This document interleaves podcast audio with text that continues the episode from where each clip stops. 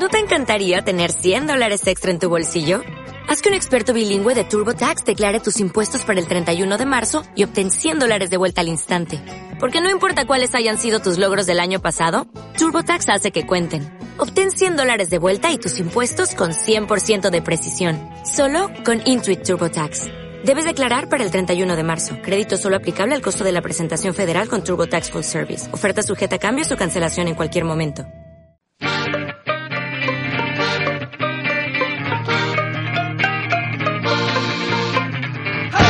El fútbol nacional e internacional, la actualidad del deporte desde la banca.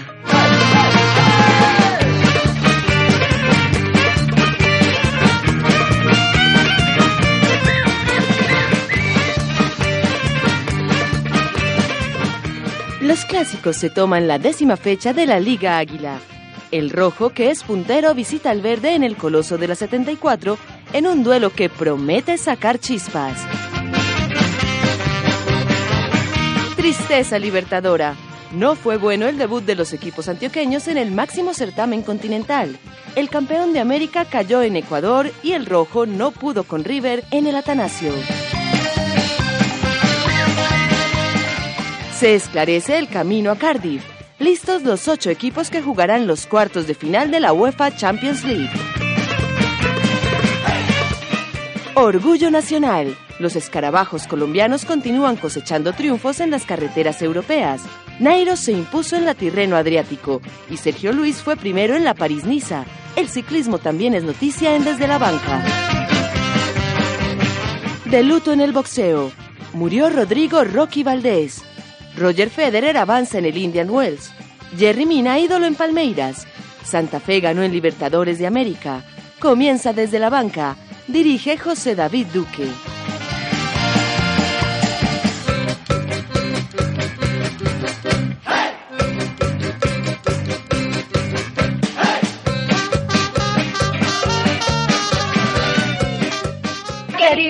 Somos Susana Casas y Luisa Londoño, las, chicas del CAP. Queremos enviarle un saludo muy especial a nuestros amigos desde, desde la, la banca. El mejor programa de la radio universitaria todos los viernes a través de Acústica, la emisora digital de la Universidad EAFI.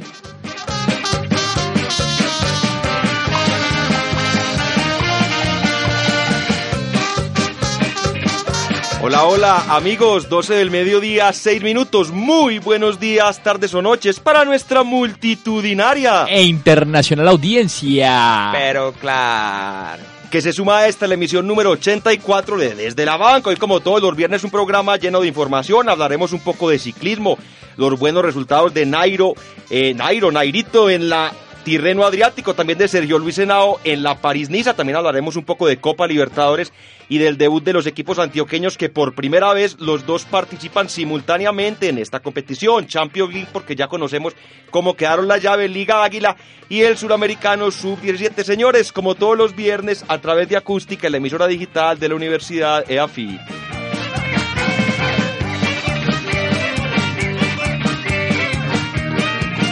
Bueno, señores, hace rato que no llamamos lista. Vamos a ver si están presentes las personas que están en este programa. Correa Nao, Juan David. Ausente. No. Trujillo Urrea, Juan Pablo. No. Doble Pedal García, Juan Mauricio. Están coveñas. Pues no están, señores, pero saludamos a las personas que sí se hacen posible, pero Garrito está en territorio mexicano, que sí están presentes de manera puntual este día viernes espectacular, 17 de marzo. Don Camilo Aguirre, politólogo, Cucus. Muchas gracias, José, por la invitación. Un placer siempre venir al programa a compartir con ustedes y hablar de fútbol un rato. Sí, señor. Saludamos también a un tipo muy fit, se entrena en Animalex, Don Juan Felipe Garamillo o Miles. José David, eh, encantado de volver. No estoy aquí de forma constante, pero cuando vengo intento sacarle el mayor provecho, hablar del medallo, de la actualidad futbolística, ciclismo y vamos a ver, ojalá sea un buen debate porque tenemos muchos temas interesantes. Y usted siempre le da mucho nivel a esta mesa de trabajo. Pero a las claro. 12 del mediodía, 8 minutos, se ilumina, se irradia, se llena de vida la cabina de acústica con la bella, carismática y de mucho carácter doña María Camila Cáceres. Eh, bueno, muy contenta de estar aquí otra vez, una vez más en Desde la Banca y esperemos que el programa de hoy se lleve por buen camino.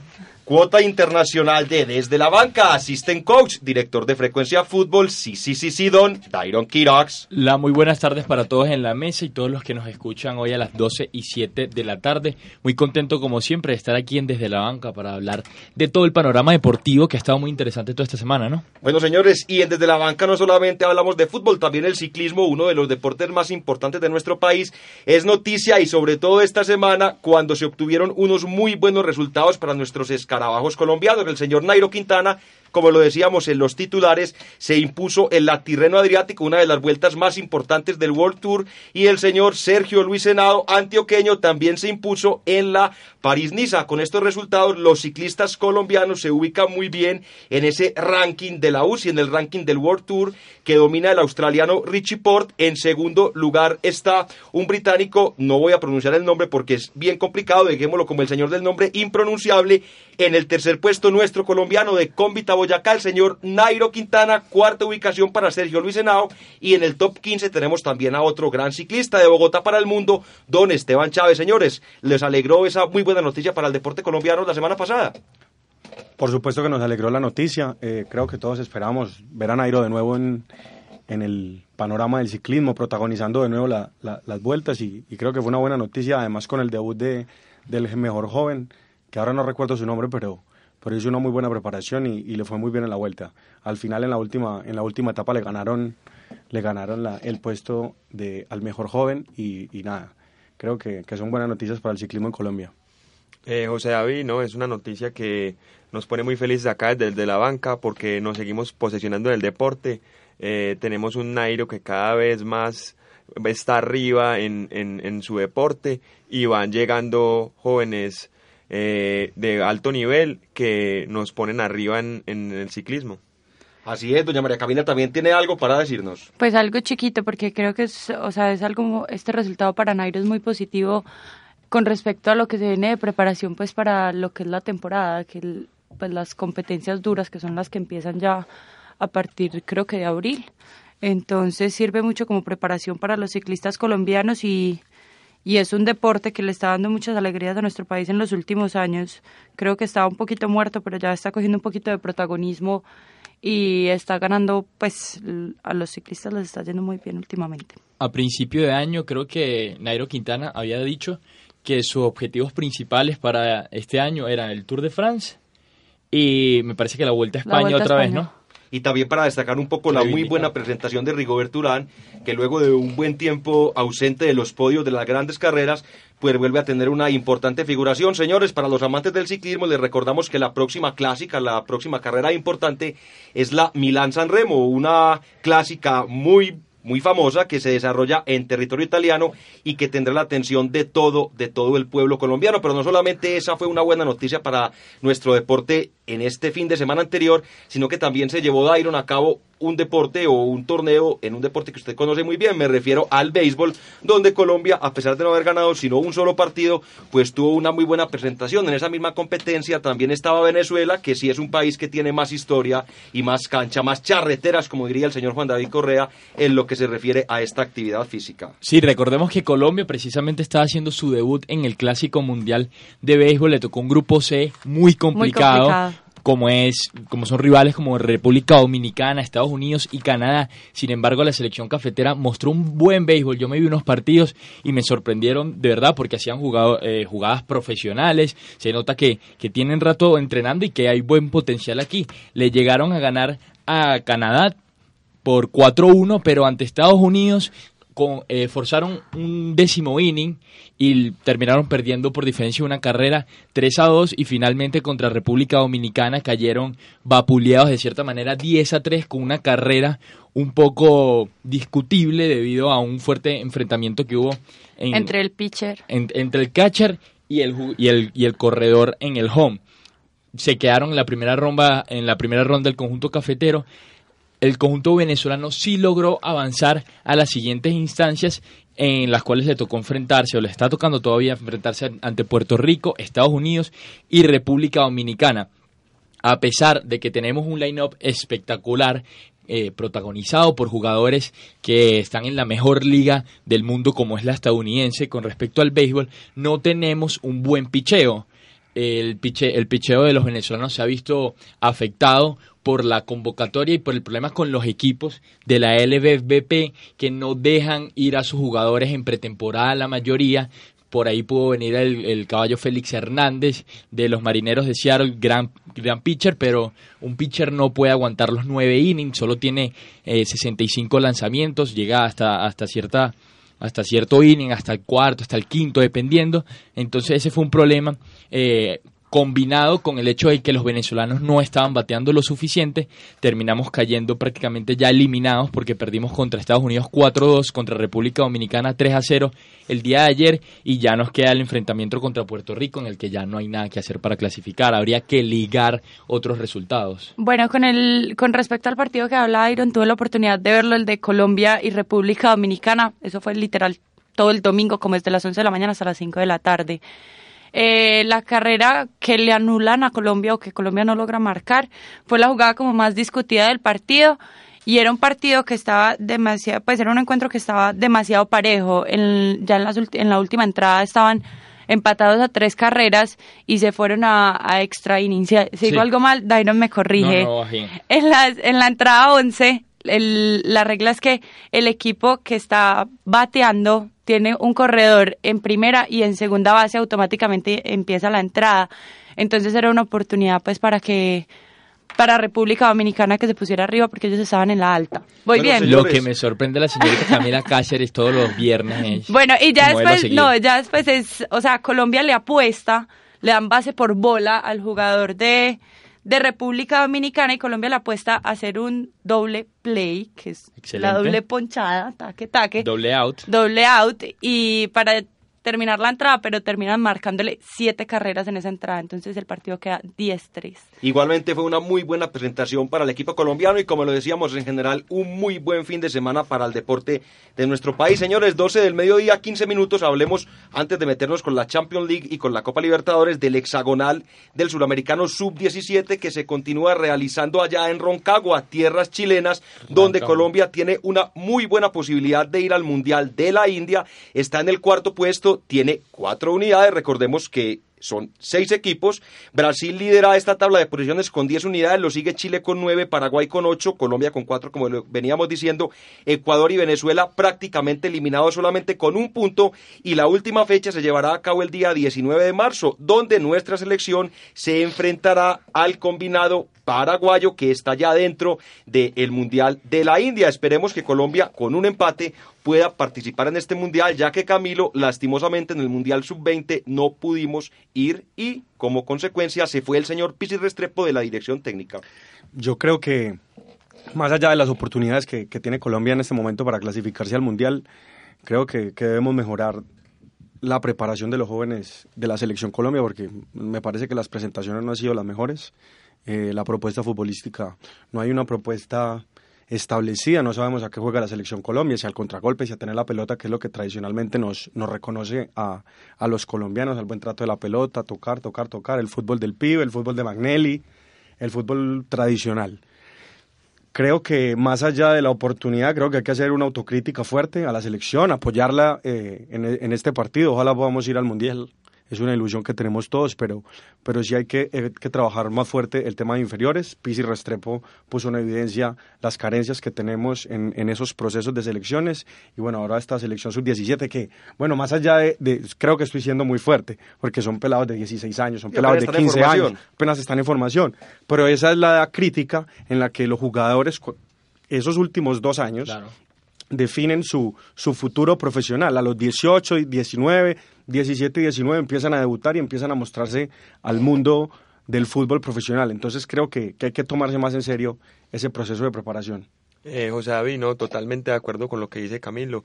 Eh, el equipo en, su, en, la primera instancia, que fueron los primeros cruces eh, por grupos, eh, tuvo una actuación destacable, pero con el pasar del tiempo y la entrada de los nuevos partidos con un rigor diferente, pues porque ya está pues, la, de, de, la clasificación al Mundial en la India, empezaron a mostrar un desgaste y eso es preocupante porque son pelados muy jóvenes que vienen de procesos muy largos donde tienen que estar por lo menos físicamente preparados. Y por ahí se, se ve como el equipo caído, pero eh, yo me quedo con ese nivel que se mostró en la primera ronda y yo creo que podemos ganarle a Paraguay que ha hecho una presentación muy decorosa y clasificarnos eh, de manera segura y fácil al Mundial de la India. Es más, con un empate Colombia estaría asegurando su participación en este Mundial, aunque yo no sé, Dairon, usted nos puede decir cómo son las posibilidades de Venezuela, que recordemos en esta última fecha se medirá frente a Ecuador, el otro equipo que, al igual que la selección patriota, están empatados a un punto. No, las posibilidades de Venezuela ya para clasificar a este Mundial Sub-17 de la India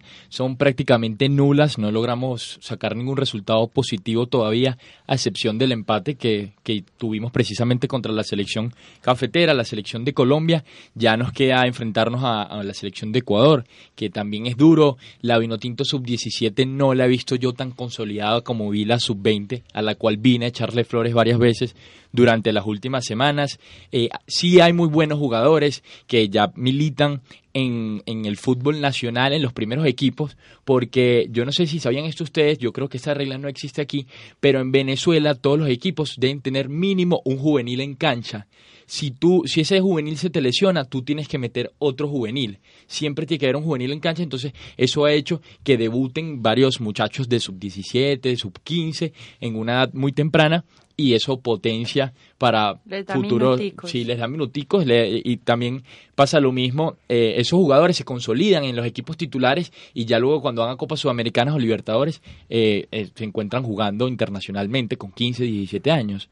Entonces bueno es, es un panorama alentador para la Vinotinto en años futuros en la sub-20 bueno yo les voy a hacer una pregunta que nos están haciendo por acá en el Instagram que Dairon está transmitiendo en vivo y la pregunta es, ¿deben las divisiones menores de la selección tratar de jugar a lo mismo que juega la selección mayor? Yo pues quiero responder esa pregunta y les tiro otra pregunta a ustedes y es que ¿a qué juega la selección mayor? Realmente Colombia hace mucho que perdió ese estilo de juego, vemos que Colombia tiene un equipo realmente similar al que fue al Mundial de Brasil en el 2014, no. en, a excepción, a excepción de los laterales que quizás era donde mejor eh, le iba a Colombia, que era tener esa salida rápida con un jugador que sabe mucho con la pelota como Camilo Zúñiga o Pablo Armero, Armero, que es una verdadera culebrita pegado a la raya, pero realmente la selección mayor uno no le ve una idea de juego y es que ustedes se la ve a muy pocos equipos. La mayoría de los equipos en estos tiempos juegan es a lo que jueguen sus mejores jugadores, entonces tratan de asimilar un poco el juego. En el caso de Argentina, pues a Lionel Messi, en el caso de Brasil con el señor Neymar Maravillas y por supuesto en el caso chileno, pues a los grandes jugadores que tienen en ese país. A ver, yo he sido bastante crítico de José Néstor Pequeman, pero todo hay que decirlo. Eh, en los últimos tiempos, Colombia ha pasado por, una, por un cambio generacional y eso ha hecho que el, que el equipo haya variado su estilo de juego, pero Colombia, mientras estuvo en la, en la, en la eliminatoria para el Mundial de Brasil, se le vio un estilo con laterales que salían, con el toque-toque que ahorita nos comentaba Camilo. Y lo que sí quiero decir, y respondiendo a la pregunta de, de, oyente. del oyente, eh, Colombia sí debería eh, preocuparse por eh, que todos los equipos jueguen con un est mismo estilo de juego, pero eso requiere que haya una jerarquía entre los entrenadores que dirigen todas las elecciones, siendo eh, José Néstor Pequeman quien imponga el juego y los otros que y los entrenadores de abajo que se que pues que se, se acojan, que se sí. acojan y se adapten a ese estilo de juego para que Colombia empiece a jugar algo eh, en concreto y el proceso sea más eficaz a la hora de cuando los pelados lleguen a, a, o sea, la... que haya mejor comunicación en los diferentes, entre los diferentes técnicos Exacto. de la selección. Todo, todo en favorecer el fútbol de la selección a futuro, porque mire el cambio generacional como nos ha afectado. Pasamos de ser casi eh, en su momento una potencia en Sudamérica a estar ahí peleando los, los, pues, los últimos puestos de clasificación Repechaje. al mundial. Repechaje. Yo no creo que haya que definir una entidad, creo que todos sabemos cuál es. Eh, a todo el mundo le gusta, eh, o por lo menos a casi todos los colombianos que conozco y con los que comparto los partidos de la tricolor, comparten que a todos nos gusta ver a Colombia al tocar, tocar, tocar y tocar, salir por las bandas rápido. Entonces, no creo que haya que buscar la identidad, hay que imponerla en los jugadores de la selección mayor y, luego en las inferiores. Ahora, es difícil eh, cumplir la promesa futbolística que, que, se trace el técnico. Por un lado, porque es que las elecciones viven de momentos.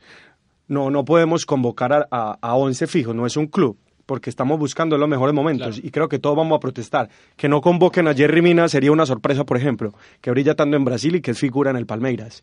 Y así con el caso de muchos otros jugadores que si bien no han tenido un proceso largo con la selección, su buen momento en sus clubes los, los hace ser llamados obligatorios para, para la selección para esta, para esta fecha eliminatoria. Eh, hay una cosa importante para estas fechas FIFA que se vienen, veo jugadores muy importantes en muy buen momento. Yo creo que es el momento otra vez de traer ese estilo de juego, imponerlo.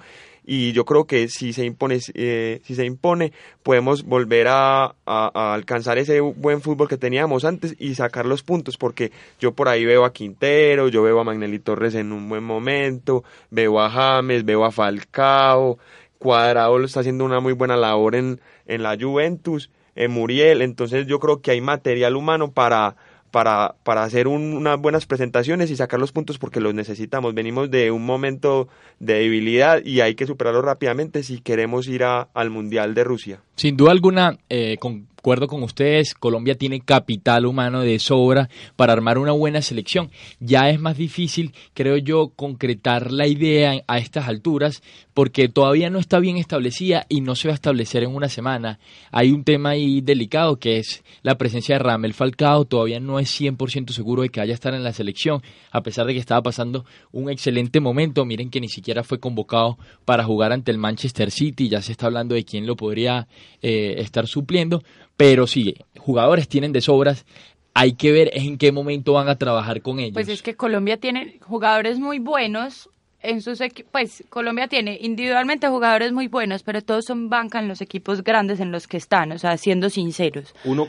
O sea, la mayoría están sentados, pues los meten para rematar partidos, por decirlo así.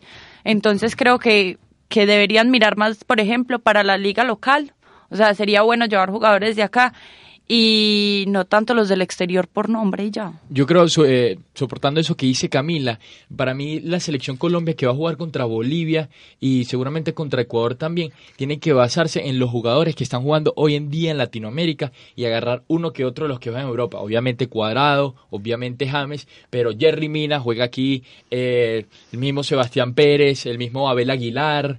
Fabra. Fabra, Y primero, Wilmar Barrios también tiene Que estén acostumbrados al clima, por así decirlo, de acá y que no tengan que hacer un traslado demasiado largo, porque es que van a llegar más agotados que nada. Entonces, pues, mirar más los que están por acá en el continente es como más fácil. Pues así es como lo veo yo. Van a llegar en mucho mejor nivel y con más rendimiento y mucho más acoplados al clima suramericano. Bueno, señores, 12 del mediodía, 26 minutos. Hablemos un poco de la Champions League, que sin lugar a dudas será muy importante en nuestro programa el día de hoy, porque además de ya saberse, de conocerse cómo quedaron compuestas estas llaves para los cuartos de final, pues antes de decirles cómo efectivamente quedaron, queremos hablar un poco de lo que sucedió en esta, esta ronda de los octavos de final, donde se quedaron equipos que eran favoritos, no para el título, pero sí para avanzar un poco más, como el Manchester City, que quedó eliminado ante el Mónaco, el equipo donde lastimosamente no pudo actuar Radamel Falcao por un problema en la cadera, se resintió de un golpe que había tenido hace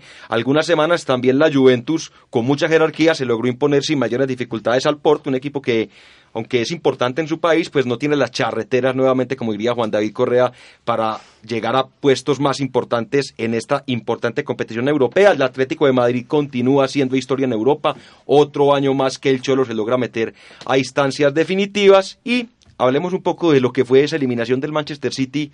Señor Camilo, usted que es seguidor del juego que practica el señor Pep Guardiola, ¿qué o al cual le están dando con todo en Inglaterra y con toda la razón, porque es un técnico que pudo armar su equipo, el jeque árabe dueño de esa institución que hasta hace poco era inexistente en el fútbol mundial, pero con plata ha logrado hacer algo de historia, pues no pudo y quedó eliminado en una ronda que ya había logrado superar este equipo con planteles mucho más débiles, como el que dirigía el ingeniero chileno don Manuel Pellegrini.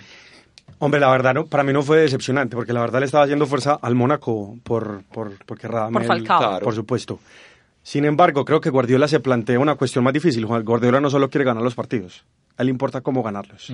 Y para mí eso es ponerse un, nivel más alto, por encima de los demás. A él no solo le importa ganar. Es el técnico mejor pago del mundo, tiene es, que es, el técnico que además propone, para, para mi gusto, el mejor juego futbolístico, el toque rápido, desplazamientos por las bandas, bolas cruzadas rápidas y bueno, hay jugadores que se acoplan rápidamente. También hay que recordar que, que acaba de tomar un equipo, que cambiaron muchísimos jugadores, que Gabriel Jesús que venía haciendo una gran temporada se lesionó, vino Agüero, que si bien es muy bueno no tiene digamos la, la garra para todos los partidos, le da, es, es muy intermitente en su nivel, aunque es un gran jugador. Mm, no sé, creo que la Champions es eso. Y le tengo un dato, José, a propósito de la Champions. En estos 15 días se nos viene unos partidos, el Real Madrid va a jugar estos partidos en 15 días. Un favor, no me diga porfa contra quién va a jugar en Champions League para que los oyentes continúen conectados y no se vayan a ir de la sintonía. Rápidamente, yo quiero aportar, mientras Camilo termina de buscar el, el dato, concuerdo con él, para mí Pep Guardiola es excelente entrenador, en algún momento fue el mejor entrenador del mundo, no solo por lo que era, sino también por el equipo que tenía. Eso. Hay que, hay que saber que se estaba apoyando en un gran equipo y que no pueden decir, no, es que tenía a Messi. O sea, no es que tenía a Messi, es que él sacó lo mejor de Messi. Ningún entrenador ha llegado a, a conseguir todo ese potencial de Messi, a desarrollarlo tanto como lo desarrolló Pep Guardiola, y ahí hay que darle el crédito. Me baso también en una columna de opinión en el diario AS del señor Jesús Gallego que dice, Pep, la vida sin Messi es peor. Precisamente por eso, con Messi desarrolló un estilo de juego hermoso que dijeron que era prácticamente el inventor del fútbol. Y no, Pep Guardiola es un excelente entrenador, de los mejores del mundo, pero es un entrenador mortal. Se le quiere matar porque no ganó la Champions con el Bayern. Se le quiere matar porque no, no está dando los resultados que se espera con el Manchester City. Hay que darle tiempo. El dinero no compra los trofeos, sí compra muchos jugadores, pero eh, es que esto no es comprar a Cristiano Ronaldo, comprar a Messi, comprar a los 11 mejores del mundo y ponerlos en cancha. Esto va más allá de eso. La autogestión no existe en el fútbol. Yo creo, Byron, que usted está siendo injusto cuando habla de ese gran nivel de Messi, porque aunque Messi era fundamental en ese equipo, creería yo que el Barça basaba su juego en jugadores como Andrés Iniesta y como Xavi, que estaban en su mejor momento, que eran los que daban ese primer toque, y Messi era un finalizador. Hemos visto que Messi, con el paso de los años, ha cambiado un poco su posición, pero le quería hacer un comentario sobre Pep Guardiola. Leí algunos apartes de lo que su biografía y le preguntan que de dónde saca él esta idea de juego.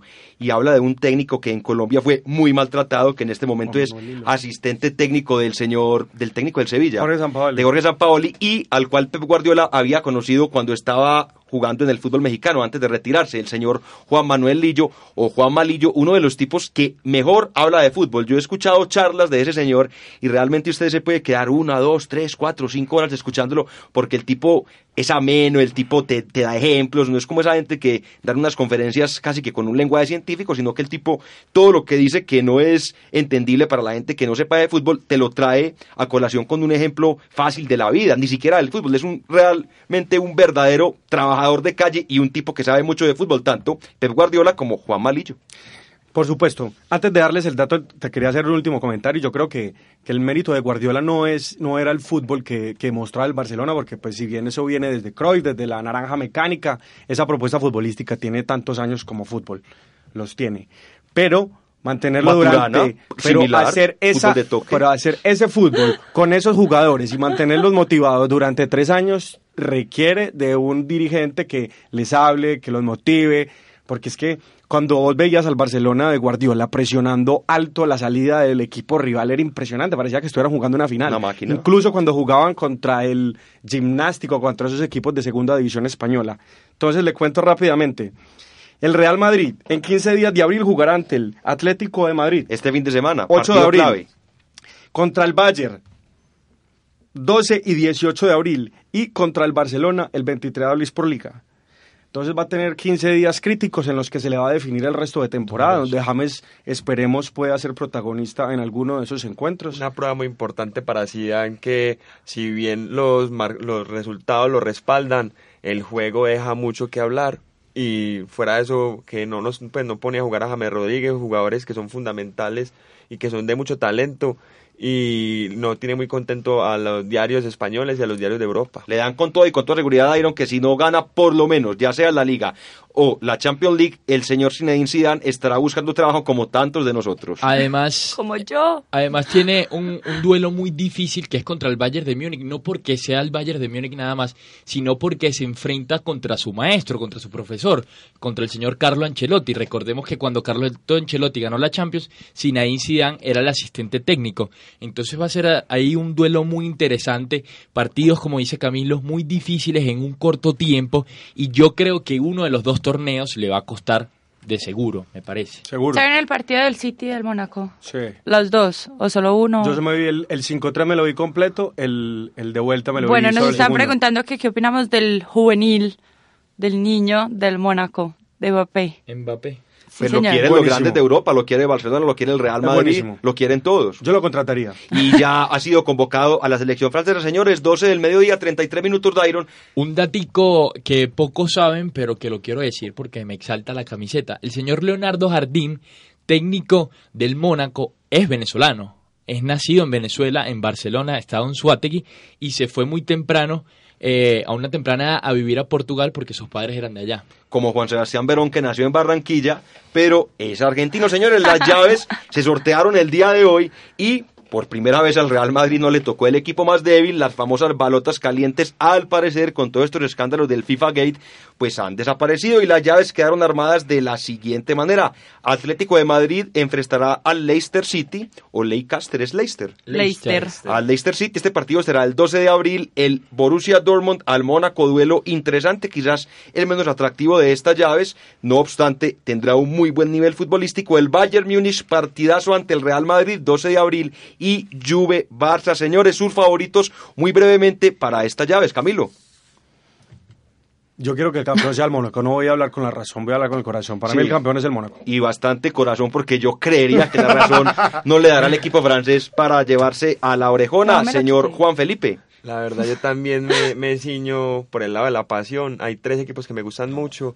El Mónaco por Falcao. No, me quiero que queden Borussia- campeón los Y el ocho. Leicester como buen hincha del Borussia. Borussia Dortmund y por supuesto Atlético. eh, la Juventus de Turín que pues es el equipo que me ha movido a mí durante toda la vida y espero que le pueda hacer buen partido al Barcelona que tiene muchos inconvenientes es un equipo que mostró su jerarquía su talla Con la ayuda del árbitro también. fre- con la ayuda del árbitro frente al Paris Saint Germain que es un equipo que lo ha mostrado durante los últimos tiempos que le, le queda, pues se le es muy complicado jugar la Champions y pasar so- sobre todo estas instancias y se quedó, pero yo creo que la Juve eh, tiene historia y tiene los jugadores necesarios para hacerle partido al Barcelona. Hace mucho que la Juve no tenía un tan buen equipo, doña María Camila Cáceres. Como buena hincha del Medellín, yo le voy a los equipos chicos. ¿Qué estás diciendo? Pero, No, por favor. pues.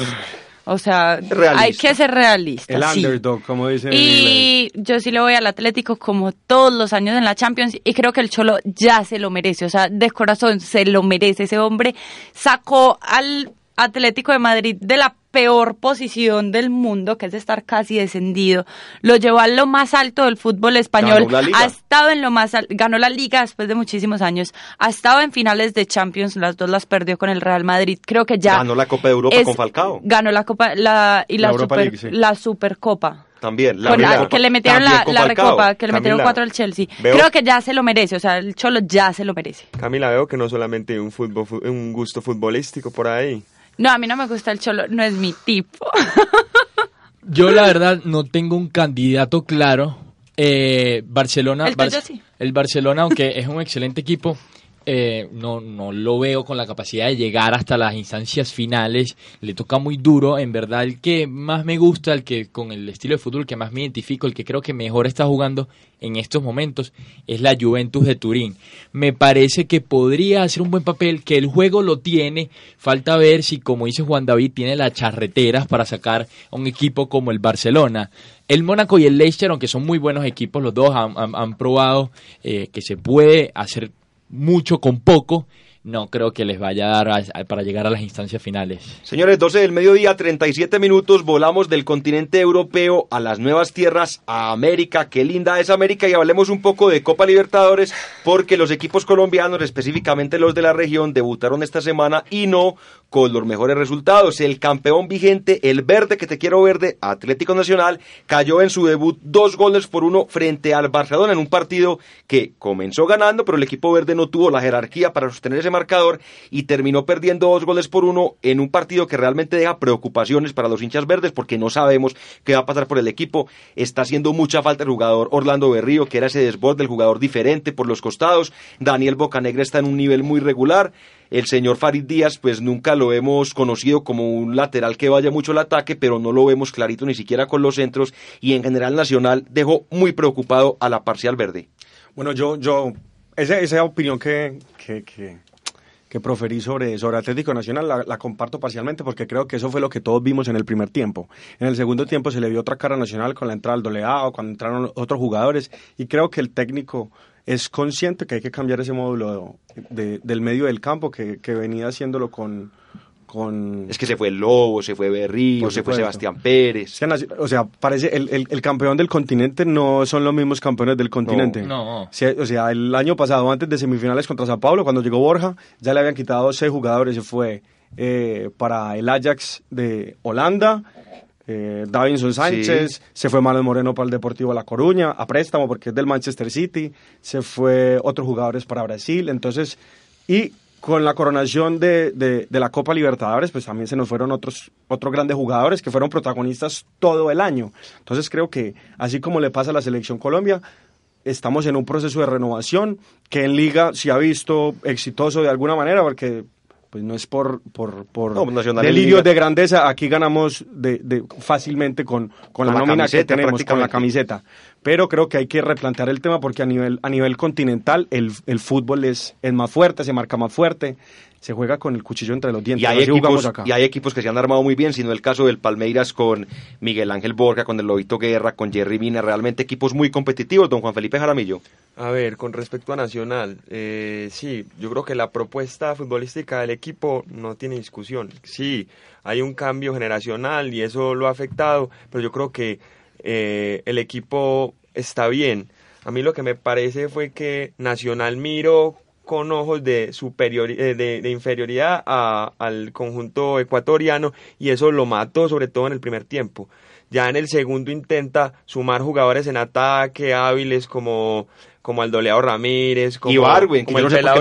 Bueno, estoy siendo injusto. Creo que Barcelona hizo un muy buen primer No, tiempo. Presionaron y es un buen alto, equipo. Estaban jugando bien. Recuerde, Camilo, que ese Es- equipo nos había sacado hace dos, tres años. Ellos sabían que estaban jugando contra el campeón del continente y que todos los ojos estaban puestos en ese partido, en el debut del campeón, y aprovecharon esa, esa digamos, esa, Esa vitrina también. Esa vitrina que era presión para Nacional de defender su trono y el otro de mostrarse desafiando al campeón del continente. Precisamente eso creo que es lo que mata a Atlético Nacional y hace que pierdan los duelos porque el equipo, el equipo ecuatoriano salió prácticamente con el corazón en la mano a pelearlo todo, a dejarlo todo en la cancha y Nacional que tiene muy buen juego no pudo desarrollar ese, ese sistema, no pudo hilvanar el juego que suele des- desbordar y terminó perdiendo el partido.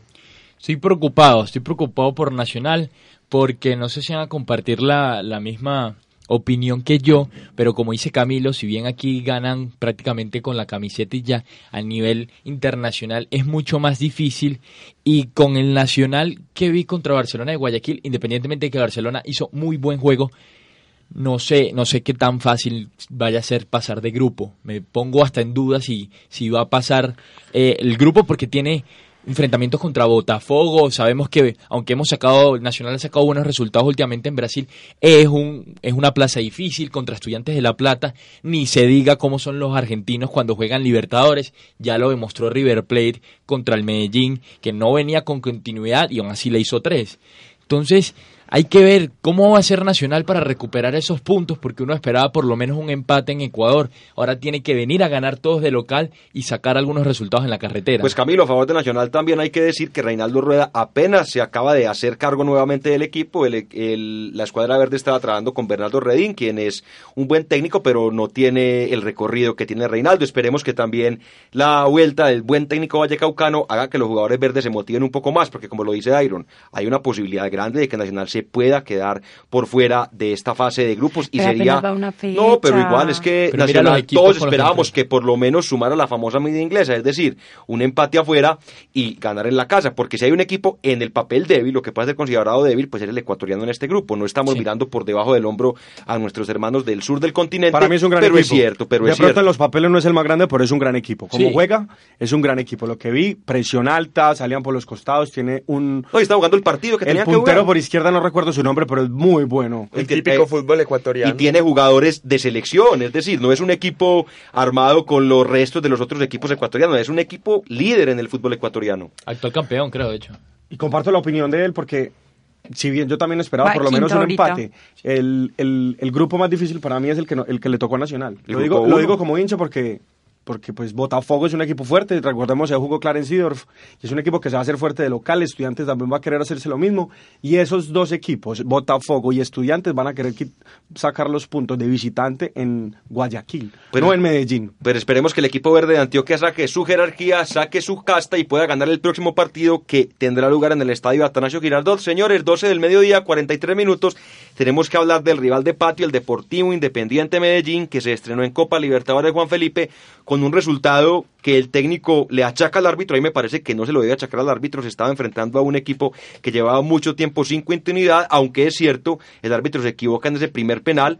Los podemos decir nosotros que estábamos en la casa, sin mojarnos, con la imagen de frente, con la repetición en cámara lenta, pero realmente para el árbitro era muy complicado haber visto si ese era penal o no. El técnico de Medellín, el señor Subeldía, le echa la culpa al referee y ahí me parece que también es injusto. Medellín perdió porque no supo jugar contra River, tenía la ventaja, como lo decíamos, un equipo que estaba sin ritmo y bueno, empezó con el pie izquierdo del rojo de la montaña. A ver, rojo, que te quiero rojo. Eh, el Medellín salió con el mismo planteamiento que venía sacando puntos acá en el rentado colombiano.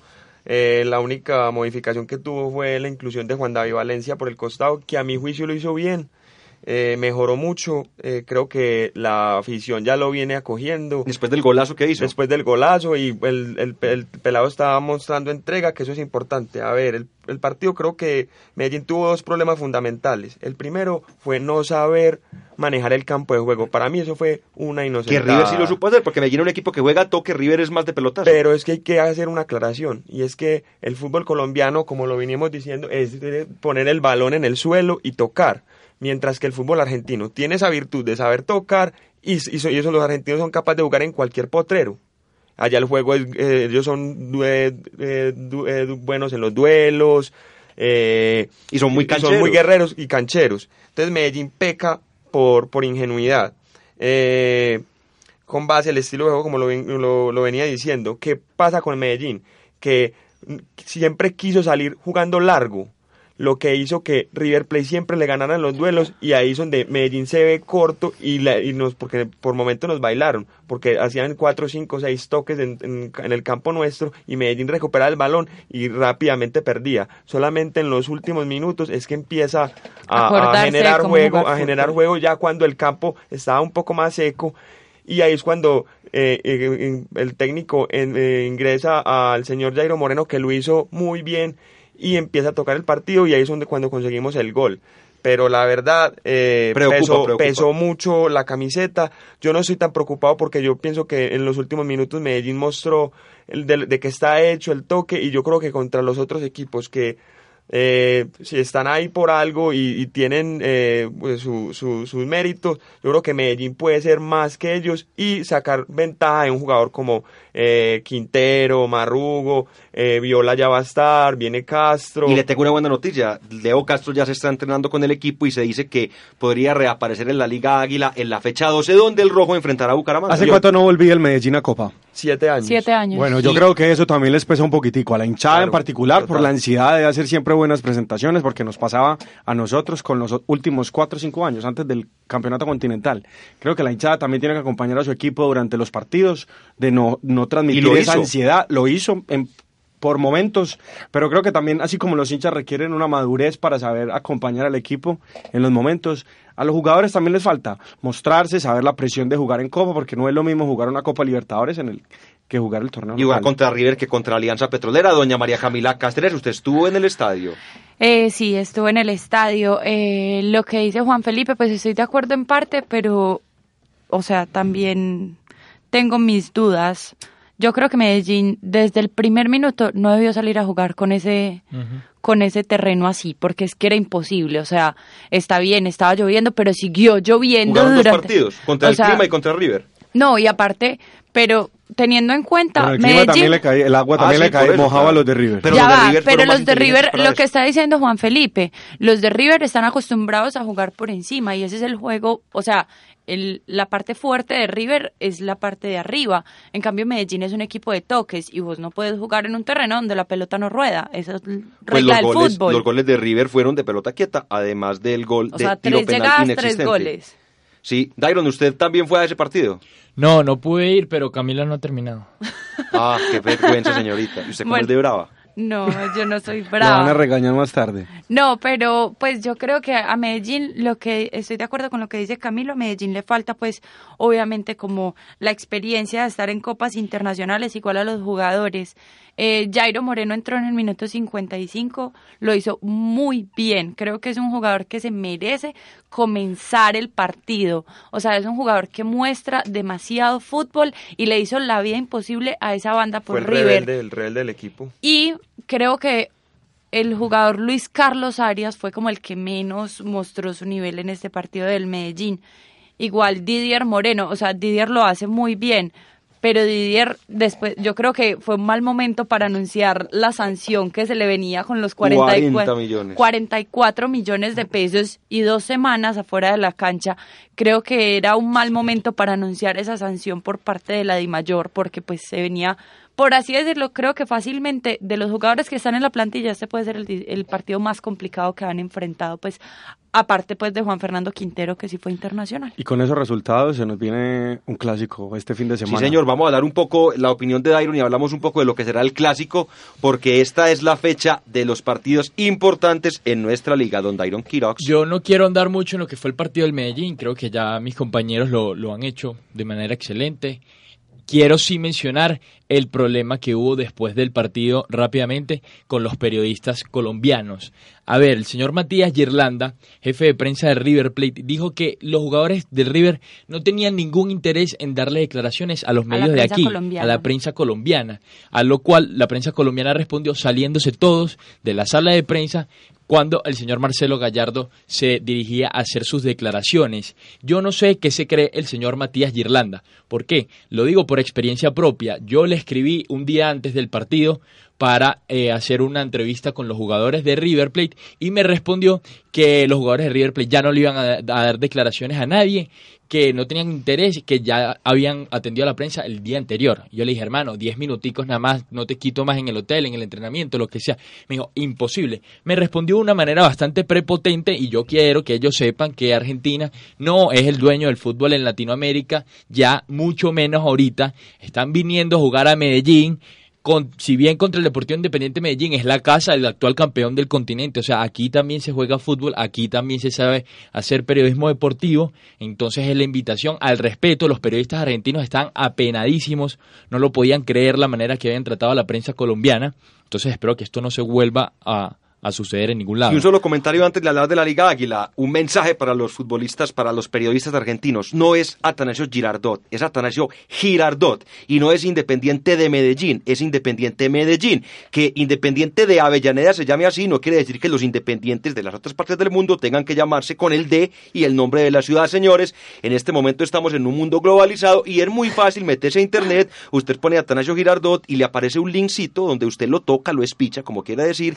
y le dice la pronunciación, no Girardot, señores. Girardot, Girardot, señores, Liga Águila, fecha de clásicos que tiene el día de mañana, un partido muy interesante, se enfrentan el equipo que es líder de nuestro rentado contra el equipo que va de segundo, el Atlético Nacional. Hablamos del clásico país, el clásico montañero, el verde que te quiero ver de Atlético Nacional y el decano del fútbol colombiano. Saludamos a don David Ricardo que hace presencia en esta cabina, hincha del rojo, y vamos con Juan Felipe que también es hincha del rojo. A ver, para lo, lo que trae Medellín para ese partido, eh, la- se especula que va a haber un cambio de módulo. Medellín vuelve al, al 3 atrás con dos laterales carrileros, que en este caso sería Marlon Piedradita eh, y Juan David Valencia. En, en la zona de centrales, como ya lo venía eh, hablando, Mosquera en el medio, Pertus y eh, Saiz. Eh, jugaría en el medio como volante central Marrugo, acompañado de la Goma Hernández. Y por el otro lado eh, está la duda, puesto que Didier Moreno no, no Por va a sanción. estar por la sanción. El, por, por el, Quinterito de pronto. Quintero juega libre en el medio campo. Pero otra cosa importante es que, eh, hablando con el presidente del Deportivo Independiente de Medellín, el señor Meluc, dijo que iba a apelar la decisión, puesto que hubo una agresión y ahí lo que se podría eh, castigar es la exageración del jugador, pero... eh, una- Agresión hubo, o sea, contacto hubo. Que exageró cómo se tiró, sí, pero sí lo toca. Exacto, y eh, para bajarle un poco la multa, es que son 44 millones de pesos. Es La cosa, esas multas son buenas en el sentido de que los jugadores entiendan que no pueden hacer este tipo de, de actuaciones. Por ejemplo, en Inglaterra los chifran a todos, después hasta el jugador del mismo equipo. El problema es que efectivamente esta multa la paga el jugador, porque si le paga el equipo, pues lo seguirán haciendo. Eh, José David, permítame terminar. Entonces, en, la, pena. en la zona de volantes iría eh, Jairo Moreno. Eh, Echalar estará como delante. no, Echalar no, porque va Jairo Moreno. Eh, y en la, en la parte de arriba vuelve el señor Juan Fernando Caicedo. Goleador que está próximo en emigrar al fútbol asiático, don Camilo Aguirre Cucús. Pues yo creo que Nacional no tiene todavía la nómina definida y hay varias nóminas tentativas. Creo que lo, lo que se va a cambiar principalmente es, es el, el nódulo del medio campo, que fue lo que Reinaldo vio con mayores problemas en el partido de Copa Libertadores. Eh, el último partido eh, vi el debut. Creo que esto, hasta ahora, lo que ha hecho Nacional y, el trabajo de Redín ha sido como poner en forma poner en forma a los jugadores que, llegaron, tratar de, vincularlos al proceso de Nacional y hacerles entender un poquitico cuál es la filosofía de Nacional. En el último partido pude, tuve la oportunidad de ver a Edwin Valencia, que jugaba en Brasil y que vino a, a reforzar al Nacional. Y la verdad que me, me alegra mucho. Creo que es un jugador con, unas, con excelentes condiciones y creo que Edwin Valencia y Aldo Leao en el medio del campo con Magnelli. Espero que no le den nunca la pelota al Medellín. El señor Juan Pablo Trujillo acaba de Llegó llegar aquí a la Ya cabina hablamos y de dice que Nacional va a ganar 3 a 1 al Medellín debido a no, que se está encuentran de molestando local. porque Medellín perdió 3-1 con River. Oíste, el Juan Pablo, el Nacional no perdió precisamente contra el Barcelona de España. Bueno, eh, retomando el tema del de Atlético Nacional, me parece muy grave y que les va a pegar muchísimo la falta de Didier Moreno ahí en la mitad de la cancha porque hay que ver quién va a controlar entonces al señor Magnelli Torres. Ahí, por Didier Moreno saben que es el que hacía el trabajo sucio, el que se ocupaba de la parte de la marca del 10 definido que en este caso tiene Atlético Nacional. Vamos a ver si entre Cristian Marrugo y la Goma Hernández logran solucionar esto. Vea, la verdad no quiero ser exagerado, pero para mí Magnelli Torres es el mejor 10 que ha dado este país. Mejor que el pibe Valderrama. Ha sacado campeón nacional sin número de veces. Goleadores, Con el a Cúcuta también fue delanteros campeón. malísimos. Al Cúcuta lo llevó hasta semifinal. Al Colo Colo lo sacó campeón. O sea, el equi- y hacer Si no del se hubiera ido a Cúcuta Arabia. Deportivo un equipo que le gana a Boca Juniors 2-1 no es fácil. Por lo menos el más efectivo sí debe ser en la Liga el pase, el, pase largo, el pase corto, el más ganador, es un excelente. Y cuando estuvo en la selección, era el que brillaba. Los partidos en los que Colombia juega bonito, juega Magnelli Y con los años Es el mejor 10. Y con los años ha cambiado mucho esa imagen que teníamos de él de pechifrío. Ya lo vemos un jugador que corre, que se esfuerza un poco más, pero es mucho mejor jugador en el Atlético Nacional que en la selección Colombia, doña María Camila Cáceres. Yo no voy a hacer comentarios con respecto al partido, prefiero esperar hasta dentro de ocho días que volvamos a hablar del clásico, ya con el resultado definido. Pero volviendo un poquito al partido del Medellín con River, quiero felicitar a la hinchada del Medellín porque la, la salida del segundo tiempo fue muy bonita. Creo que fue un tifo, pues como nunca antes visto acá, fue muy bonito y creo que Nacional también ha hecho... Están pues, aprendiendo. apre- Qué pena, Medellín empezó.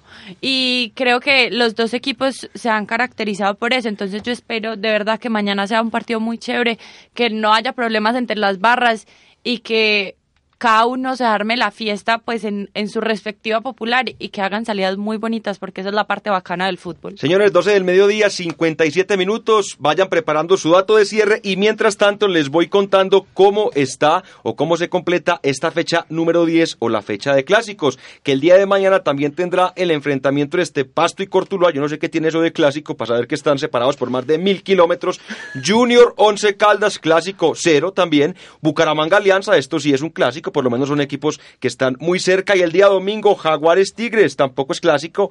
Cali América de Cali, vuelve este importante enfrentamiento. El Cali viene de empatar frente al Santa Fe y el América viene de caer derrotado un gol por tres frente a los Millonarios. Tolima Huila, clásico del Tolima Grande, Millonario Santa Fe, interesante encuentro. Y la fecha se concluye el día lunes con los enfrentamientos entre Equidad Patriotas, ambos equipos de la capital de la República, y el clásico joven del fútbol antioqueño, Águilas Envigado. Señores, su dato de cierre, don Juan Camilo Aguirre. Nada, eh, quiero invitar a todos los hinchas de Nacional y Medellín a que vivamos el fútbol en paz. La mitad de mis amigos son hinchas de Medellín. Aquí en la mesa comparto con hinchas de Medellín. Entonces, nada, los necesito dentro de ocho días para disfrutar y ustedes me necesitan dentro de ocho días para poder disfrutar cualquiera sea el resultado. Entonces, nada, la invitación es a vivir el fútbol en paz. Eh, primero que todo, un saludo para mi amigo Juan David Ochoa, que nos escucha, Sí. hincha de la América, Santiago Escobar El Coro, que nos escucha desde Bogotá, y espero que en la cabeza de Juan Pablo Trujillo retumbe el nombre del reggaetonero. eh, Quinterito. Quinterito, lo mismo que al Cheche. Y vamos a hablar el martes a ver qué les pareció el partido. Doña María Camila Cáceres y su dato de cierre, o mientras que usted lo busca, Don Dairon Quirox. La Vinotinto ya tiene convocatoria para, para afrontar las próximas dos fechas de la eliminatoria, cosa que no ha hecho Peckerman porque sabemos que le gusta esperar hasta el último momento. En ella resalta la ausencia de Roberto Rosales, lateral derecho del Málaga, pero se encuentran sí Jacobo Cufati del conjunto Millonarios que todavía está lesionado, pero se espera que podrá jugar este fin de semana y Alejandro Lobo Guerra, que lo quieren mucho aquí en Medellín y que ahora está en Palmeiras. Eh, yo no tengo dato de cierre hoy y lo mismo que me uno a la propuesta de Camilo, pues invitar a todos a que vivamos el fútbol en paz mañana, que la ciudad pues esté organizadita, que esté bonita y que el estadio se vea muy chévere desde las tribunas. Señores, mi dato Nos de vemos en Norte. Mi dato de cierre va por el lado de Indian Wells, donde Roger Federer continúa con bastantes posibilidades de quedarse con este nuevo Master 1000. 12 del mediodía, 59 minutos. Nos despedimos, no sin antes recordarles que nos volvemos a ver dentro de ocho días. Agradecemos a Juan Pablo Trujillo, Sergio Valencia, David Murcia, Alejandra Lopera, esta vez lo dije muy bien, Susana, también la señorita que nos acompaña en la cabina, Susana Paneso. Y recuerden que en acústica, María Camila. No, suena libre. Suena libre y en acústica desde la banca sigue arriba. Chao, chao. Chao.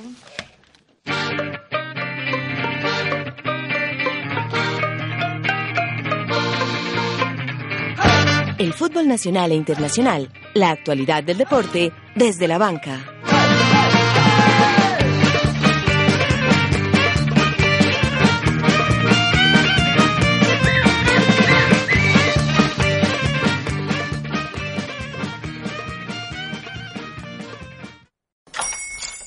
Hola, buenos días, mi pana. Buenos días, bienvenido a Sherwin Williams. ¡Ey! ¿Qué onda, compadre? ¿Qué onda? Ya tengo lista la pintura que ordenaste en el ProPlus app. Con más de 6.000 representantes en nuestras tiendas listos para atenderte en tu idioma y beneficios para contratistas que encontrarás en aliadopro.com. En Sherwin Williams somos el aliado del PRO.